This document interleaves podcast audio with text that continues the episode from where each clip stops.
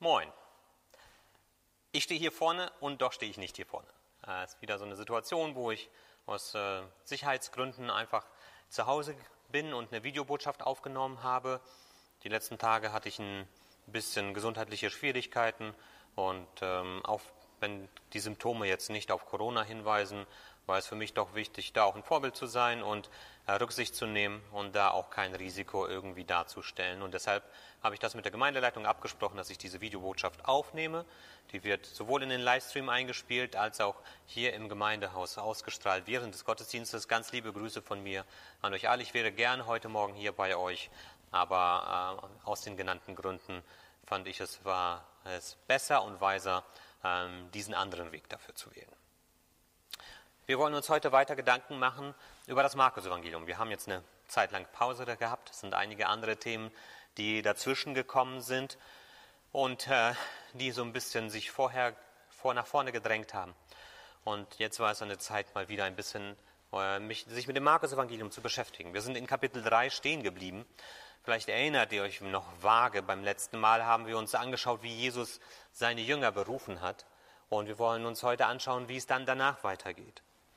Und ähm, nach, bevor er seine Jünger zusammengestellt hatte, hatten wir schon erlebt, wie Jesus einerseits seine Autorität unter Beweis stellt, nämlich indem er klarstellt, wofür die, der Sabbat gedacht ist. Und der Sabbat ist eine Einrichtung Gottes. Das heißt, wenn da jemand sich hinstellt und sagt, ich definiere den Sabbat, ich sage, wofür der Sabbat da ist und wofür nicht, dann stellt er sich hin als jemand, der behauptet, ich habe die Autorität Gottes auf meiner Seite. Und er zeigt auch, dass er die Macht Gottes auf seiner Seite hat, indem er Menschen heilt. Einerseits auch am Sabbat einen Mann mit einer gelähmten Hand, auf der anderen Seite äh, auch andere Menschen, viele weitere Menschen, die gesund geworden sind. Jetzt hat er seine Jünger zusammengestellt und jetzt geht's los, denkt man. Aber wie so oft beim Markus Evangelium, das ist immer so, man tritt aufs Gas und dann kommt wieder irgendwas wie so ein Stop and Go, wo man auf die Bremse treten muss. Und das ist auch heute wieder der Fall.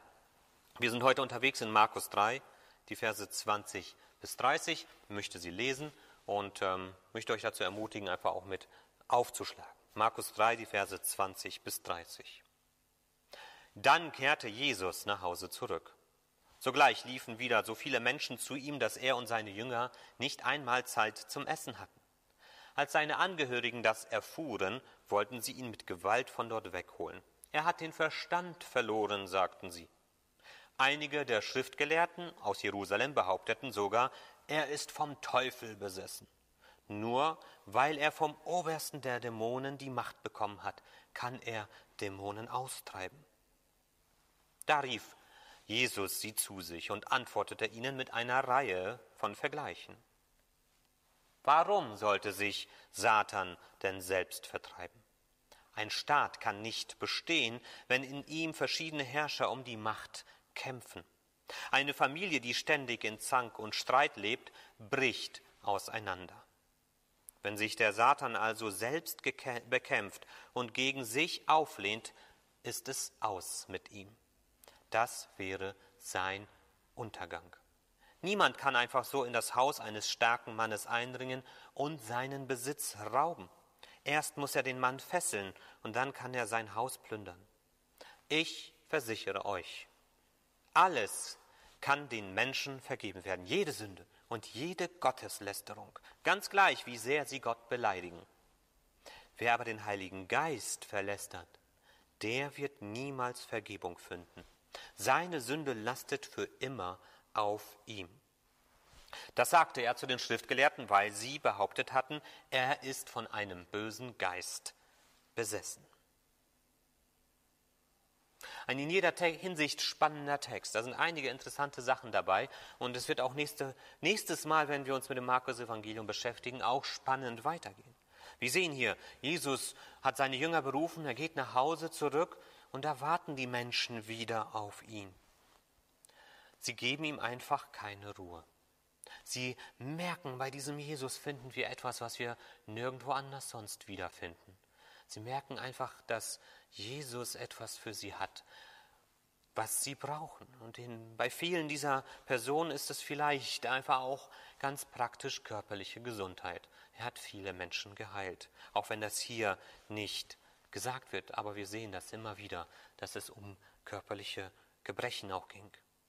Aber wir sehen vor allem einfach, dass Jesus so viel zu tun hat, dass er und seine Jünger nicht zur Ruhe kommen. Nicht mal Zeit zum Essen finden sie. Und jetzt wird hier eine Gruppe eingeführt und es wird dann gleich auch noch eine andere Gruppe eingeführt, die Widerstand leisten. Die sehen, in welcher Situation Jesus ist und die sich gegen ihn auflehnen.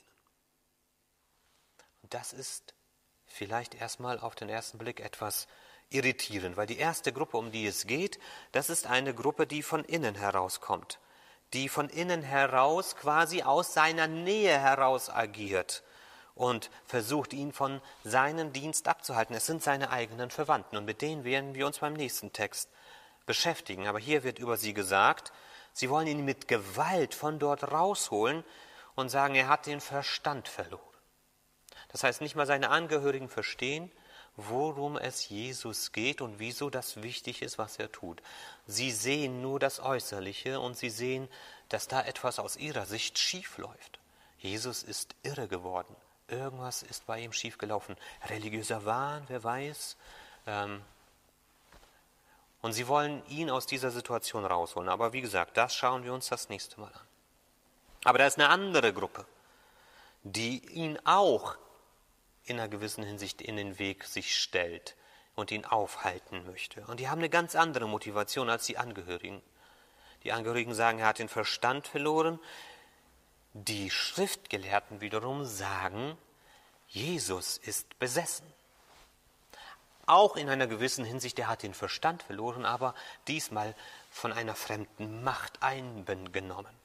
Er ist vom Teufel besessen, wörtlich vom Belzebub. Das ist die oberste, äh, der oberste Dämon in der damaligen äh, Ideenwelt, die man hatte über das Reich der Finsternis. Nur weil er vom obersten der Dämonen die Macht bekommen hat, kann er die Pharisäer, äh, kann er die Dämonen austreiben, sagen die Pharisäer. Und das ist etwas, wo einem erst einmal ein bisschen das Gehirn explodieren muss, wenn man sich das mal ganz genau äh, durch den Kopf gehen lässt. Also es gibt so ein äh, Internet-Meme, das nennt sich Galaxy Brain, und dann sieht man, wie dort in vier Stufen quasi von einer normalen Aussage bis zu etwas, was einem den äh, Verstand explodieren lässt, irgendwie eine, eine Schlussfolgerung gezogen wird, die total schwachsinnig ist. Und genau das passiert hier. Die haben auch hier so eine, so eine Kette, wo sie sagen, ja, ja eigentlich äh, ist Jesus ein guter Mensch. Das ist so die unterste Stufe, wo man über Jesus nachdenkt. Eigentlich ein guter Mensch. Und dann sehen Sie, dieser Jesus hilft vielen Menschen. Das ist ja erstmal positiv. Und dann sehen Sie, Jesus hilft nicht einfach nur, sondern er tut unfassbare Wunder. Das ist total beeindruckend. Das ist etwas, was Sie so gar nicht kennen in Ihrer Zeit. Das ist etwas, was Aufsehen erregt. Und dann aber kommt es zu dieser vierten Schlussfolgerung, wo einem eben das Gehirn einfach explodiert. Etwas, wo man denkt, wie kommt man jetzt dahin? Aus dem Schritt 3, Jesus tut Wunder und Jesus ist ein guter Mensch und Jesus hilft Menschen, kommen Sie zu der Schlussfolgerung, Jesus kann das alles nur tun. Und er kann die Mächte der Finsternis nur deshalb brechen, weil er mit den Mächten der Finsternis im Bunde steht. Nur deshalb schafft er das. Und das ist wirklich etwas, wo man sich denkt, Leute, Leute, wie kommt man auf so eine Idee? Und das sehen wir auch manchmal bei anderen Situationen, wenn Leute irgendwelche wirren Theorien aufbauen, weil sie versuchen, das wegzuerklären, was ganz offensichtlich vor der Nase steht. Und dann werden die wildesten Theorien aufgebaut, weil man die einfachste Erklärung nicht akzeptieren möchte. Das ist der Grundkern von Verschwörungsgedanken und Ideen von allerlei dieser Fantasien, dass irgendwelche dunklen Mächte im Hintergrund am Wirken sind, nur damit ich meinen Döner nicht für 2,50 Euro bekommen kann. Und dann sind das irgendwelche chinesischen und ausländischen oder was weiß ich aus welchem Land Mächte, die die ganze Dönerindustrie unterwandern, damit ich meinen Döner nicht für 2,50 haben kann, sondern der ist jetzt plötzlich 50 Cent teurer geworden, der kostet jetzt 3 Euro. Und die einfachste Erklärung wäre zu sagen, gut, Fleisch ist einfach teurer geworden, Inflation, aber damit wollen sie sich dann nicht abfinden. Dann muss irgendwas anderes her. Und das gibt es eben. Jetzt natürlich Döner ist natürlich ein total bescheuertes Beispiel, das weiß ich. Aber da gibt es eben auch andere Beispiele, die eben in der Wirklichkeit herumschwirren. Und wenn man sich manche dieser Verschwörungstheorien anschaut, dann kann man sich nur an den Kopf packen. Die wildeste ist natürlich die Theorie, dass wir auf einer flachen Erde leben. Es gibt Menschen, die glauben, dass wir auf einer flachen Erde leben. Und da werden gewaltige Konstrukte aufgebaut, um all die Widersprüchlichkeiten, die diese Theorie mit sich bringt, aus dem Weg zu räumen, nur weil man nicht bereit ist zu akzeptieren, dass wenn man mit dem Auge nach draußen schaut und einen geraden Horizont sind, dass das, sieht, dass das nicht bedeutet, dass man deshalb auf einer flachen Erde steht. Gibt es genauso auch eben in vielen, vielen anderen Bereichen. Es erfordert unglaubliche Gehirnmasse, um einfache Erklärungen wegzudenken, die einem nicht gefallen. Und das ist bei diesen Pharisäern auch der Fall. Sie wollen nicht akzeptieren, dass das, was Jesus tut, tatsächlich von Gott kommt. Und deshalb müssen sie auf diese wahnsinnige Idee kommen, dass das, was Jesus tut, in Wirklichkeit von Satan ist. Was für eine Theorie. Und Jesus kriegt das mit. Der sieht auf Twitter Headline, Jesus von bösen Geist besessen, nur deshalb kann er Wunder tun. Und er kratzt sich vielleicht am Kopf und denkt sich, hallo? Und sagt, hey, kommt Leute, ich muss mal mit euch reden. Und dann lesen wir hier 23 bis 26. Da rief Jesus sie zu sich und antwortete mit einer Reihe von Vergleichen, das ist so wichtig, eine Reihe von Vergleichen. Warum sollte sich der Satan selbst vertreiben? Das macht doch gar keinen Sinn, liebe Leute. Ein Staat kann nicht bestehen, wenn ihm verschiedene Herrscher um die Macht ringen. Das sehen wir in allen Bürgerkriegsländern. Eine Familie, die ständig in Zeit, Zank und Streit lebt, bricht auseinander. Also die Konsequenz daraus ist, wenn sich der Satan selbst bekämpft und gegen sich selbst auflehnt, ist es aus mit ihm. Das wäre sein Untergang. Das wäre so, als würde ein Herrscher zwei Armeen aus seiner eigenen Nation gegeneinander prallen lassen und die würden sich gegenseitig kaputt machen und der denkt dann, jawohl, das hilft mir in irgendeiner Art und Weise. Dem habe ich es gegeben. Wenn sowas passiert, weiß man, da ist jemand schizophren. Da hat jemand eine gespaltene Persönlichkeit und kriegt die Wirklichkeit nicht mehr zusammen. Also die Frage ist, wieso sollte sich der Satan überhaupt selbst schaden? Es macht keinen Sinn. Es macht einfach keinen Sinn. Aber wie so oft ist das, was keinen Sinn macht, das, was wir auch in unserer eigenen Realität wiederfinden. Ich finde diese Aussagen, die Jesus hier trifft, unglaublich wichtig. Natürlich greifen Sie erstmal ganz konkret auf das Beispiel zu, was vor ihm steht, wo er Ihnen versuchen möchte zu erklären, dass Ihre Idee absurd ist, aber wie so oft ist das bei Verschwörungstheoretikern so, dass je stärker man Argumente dagegen bringt, um, äh, bringt, umso überzeugter sind die Menschen. Deshalb werden wir am Ende ja auch sehen, dass diese ganzen Theorien keinen von ihnen überzeugen werden. Sie werden Jesus am Ende kreuzigen. Aber die Aussagen, die Jesus hier bringt, diese Beispiele sind unglaublich wichtig. Ein Staat kann nicht bestehen, wenn in ihm verschiedene Herrscher um die Macht kämpfen. Eine Familie, die ständig in Zank und Streit lebt, bricht auseinander. Das, was Jesus hier sagt, ist eine wichtige Lektion auch für uns als christliche Gemeinschaft. Wir müssen auch für uns diese Realität, diese Wirklichkeit seiner Aussage äh, ernst nehmen und, und darüber nachdenken, wie wir auch äh, damit umgehen, wie wir mit verschiedenen Meinungen und verschiedenen Positionen umgehen. Da, wo wir uns als Christen über verschiedene Meinungen und Ideen zerfleischen, wo wir uns an die Gurgel gehen, wo wir es nicht lernen, auch in einer geistigen und einer geistlichen Art und Weise miteinander umzugehen, da wird, wird unser Zeugnis, da wird das, was wir dieser Welt zu bringen haben, kaputt gemacht. Und da wird unsere Zerrissenheit äh, deutlich werden und alles das, was wir reden davon, dass wir diese eine Familie Gottes sind, das wird, das wird bei den Menschen nicht ankommen. Sie werden eine Schwierigkeit haben, das überhaupt anzunehmen, weil sie sagen, guckt doch erstmal auf euch selbst, bringt euer eigenes Haus in Ordnung.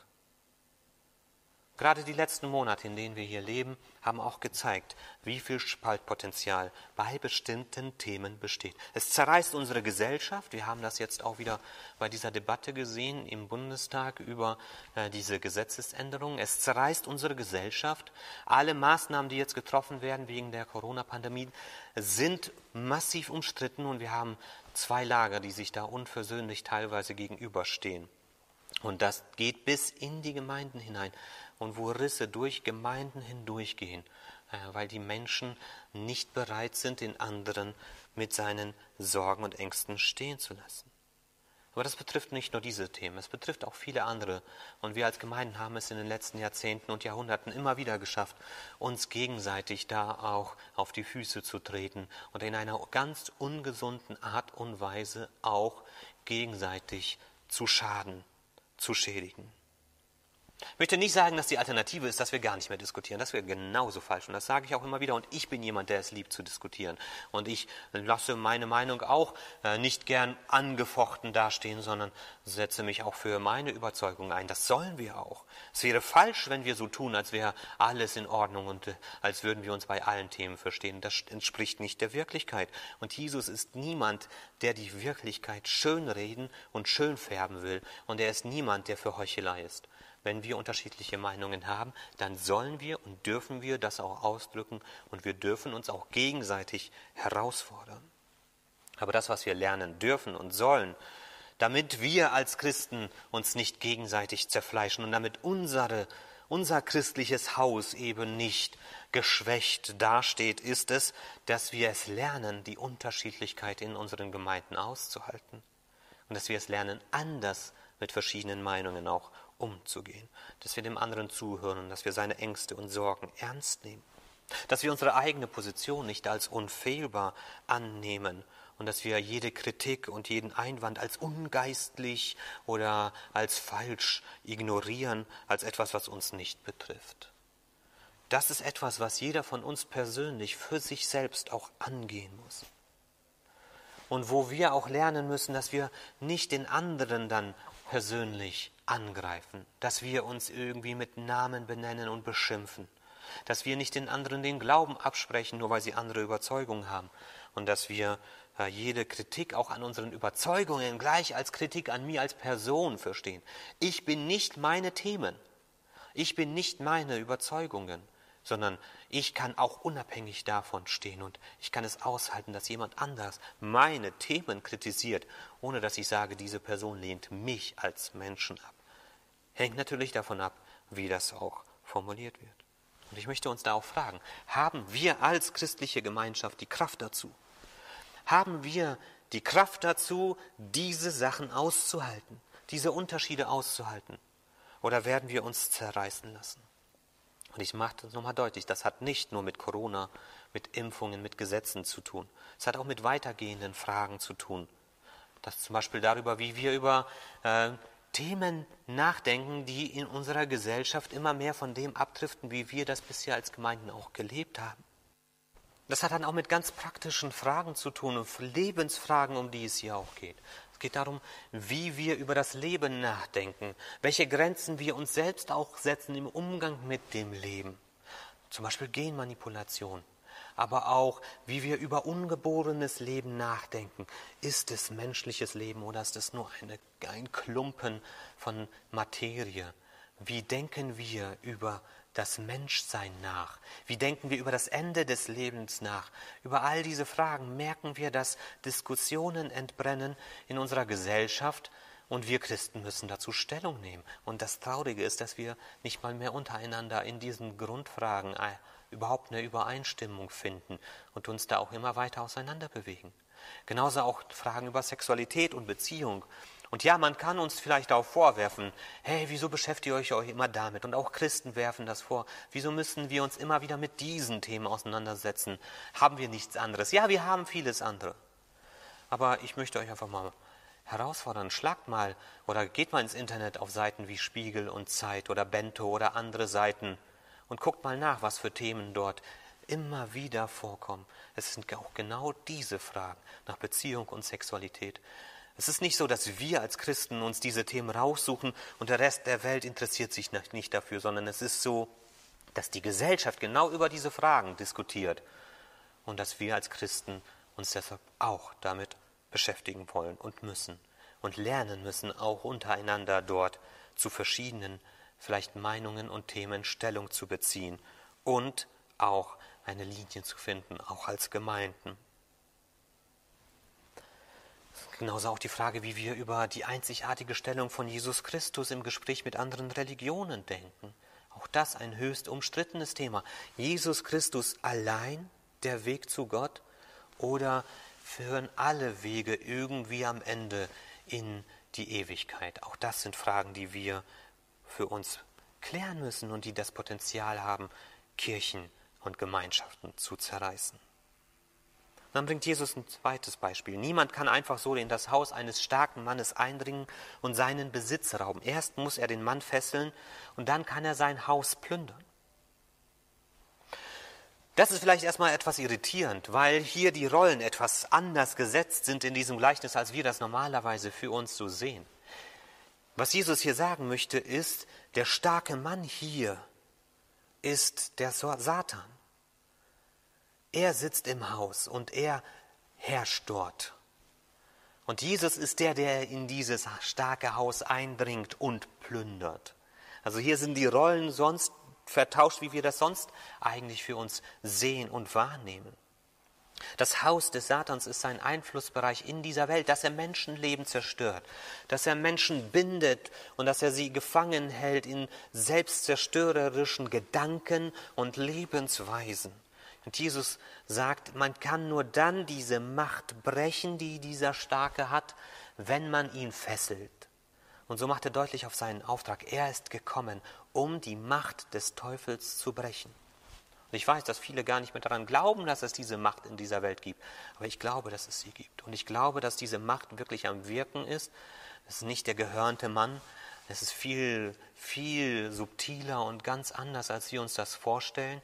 Aber sie ist da und sie wirkt und sie bindet Menschen und sie macht sie kaputt und sie führt sie in selbstzerstörerische Wege, wo diese Menschen ihr eigenes Leben kaputt machen und gar nicht merken, was sie sich da antun. Und Jesus bindet ihn. Jesus ist gekommen, um diese Menschen zu befreien aus diesem Einflussbereich. Und er macht diesen Pharisäern, die ihm sagen, du bist unter diesem Einflussbereich dieses starken Mannes, sagt er, ich kann ihn nur dann binden, kann, ich, ich bin gekommen, um ihn zu binden. Ich bin gekommen, um seine Werke zu zerstören. Und deshalb kann ich nicht in seinem Einflussbereich stehen. Das widerspricht sich selbst. Und dann bringt er am Ende noch zwei Verse, die eine riesige Herausforderung für manche Christen auch darstellen. Mit die schwierigsten Verse vielleicht in den Evangelien, zumindest für uns als Ausleger. Ich versichere euch, alles kann den Menschen vergeben werden. Das ist eine starke Aussage von Jesus. Alles kann vergeben werden. Jede Sünde und auch das interessant, jede Gotteslästerung. Ganz gleich, wie sehr man Gott beleidigt. Alles kann vergeben werden. Das ist eine gute Nachricht. Aber jetzt kommt's. Wer den Heiligen Geist verlästert, wird niemals Vergebung finden. Seine Sünde lastet für immer auf ihn. Das sagte er zu den Schriftgelehrten, weil sie behauptet hatten, er ist von einem bösen Geist besessen. Diese Passage, gerade diese Aussage, die Sünde gegen den Heiligen Geist kann nicht vergeben werden, hat viele Christen auch schon in Zweifel gestürzt. Habe ich sie vielleicht begangen, unbewusst? Bin ich für immer verloren? Hier ist ja die Konsequenz eine sehr, sehr drastische. Dazu möchte ich nur zwei Anmerkungen mitgeben. Das eine ist, wir müssen das hier erstmal in seinem Zusammenhang betrachten. Paulus sagt das zu den Schriftgelehrten, die hier mit dieser krassen Aussage ihm gegenüberstehen und die behaupten, er wäre in der Macht des Teufels unterwegs. Also es ist erstmal eine Aussage, die an diese Menschen gerichtet ist und wir können das nicht automatisch auf uns beziehen. Aber es ist natürlich auch eine allgemeine, ein allgemein gültiger Gedanke dahinter. Der erste Gedanke ist, es ist hier eine sehr, sehr, sehr, sehr kleine Sache, um die es geht. In der gewaltigen Sache an Sachen, die wir falsch machen können. Ich will nicht behaupten, dass das, was dann die Konsequenz ist, klein ist. Ist sie nicht. Aber das, was es in der Wirkung hat oder das, was es in der Bandbreite von möglichen Themen, die uns beschäftigen können, angeht, ist das eine kleine Sache. Es geht hier um einen ganz konkreten Zusammenhang. Es geht hier nämlich darum, dass Menschen sich hinstellen, dass es Menschen gibt, die sehen, was da passiert, die wissen müssten, dass das, was da passiert, im Namen Gottes passiert, dass es das Wirken Gottes ist, dass es etwas ist, was gut und hilfreich und heilend ist. Jesus hat niemandem wehgetan. Und die das alles sehen und in ihrem Herzen eigentlich wissen, das kann nur von Gott kommen, aber die dann dieses Wissen zur Seite legen, es nicht wahrhaben wollen und deshalb sich einreden müssen, in Wirklichkeit ist das der Teufel, der da am Wirken ist. Es geht hier nicht um jemanden, der, dem mal ein falsches Wort ausrutscht. Es geht hier nicht um jemanden, der mal einen falschen Gedanken über Gott hat. Genau darum geht es nicht. Es wird ja gesagt, jede Gotteslästerung sogar kann vergeben werden. Aber dann, wenn ich dem Wirken Gottes in meinem Leben offensichtlich begegne, und dann, wenn mir mein Herz und mein Gewissen eigentlich sagen, das kann nur Gott sein. Und wenn ich dann aber das alles wegdränge, weil ich es nicht wahrhaben will und sage, es ist das Wirken des Teufels, dann komme ich in eine Situation, wo ich ohne Ausweg dastehe. Wie soll ich denn auch einen Ausweg finden, wenn ich das ablehne, was mir diesen Ausweg verschaffen könnte, wenn ich die Kraft Gottes in meinem Leben ablehne und wenn ich alles, was mit dieser Kraft zu tun habe, als vom Teufel, von der falschen Seite her betrachte. Wie soll Gott dann in meinem Leben noch wirken können, wenn ich mich dem so bewusst und vorsätzlich versperre? Das heißt, das ist etwas, was nur in wenigen Situationen tatsächlich auch jemanden betrifft. Und wir sollten es sehr stark, auch wirklich ganz konkret von dieser geschichtlichen Situation her betrachten, diese Aussage. Und ein hilfreicher Grundsatz, den ich dir dazu mitgeben möchte, ist, wenn du vielleicht auch schon mal den Gedanken hattest, und ich hatte den auch, als ich das Thema mal gehört habe, kam dieser Zweifel bei mir, oh, ist das jetzt schon oder hier? Das kann passieren, wenn man noch unsicher im Glauben ist. Und da möchte ich dir einfach mitgeben, wenn du Angst hast, du könntest diese Sünde begangen haben, wenn du Angst hast, dass das in deinem Leben vorgekommen ist, dann kann ich dich beruhigen. Das ist es nicht. Gerade weil du dir diese Gedanken machst.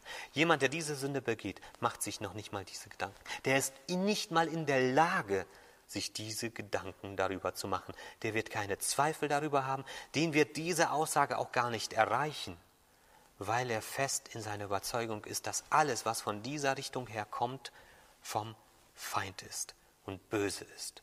Und deshalb lässt er sich auch nicht korrigieren. Wenn du also Angst hast, dass du diese Sünde begangen hast, dann lass mir dir, mich dir sagen, du hast es nicht und es ist alles in Ordnung.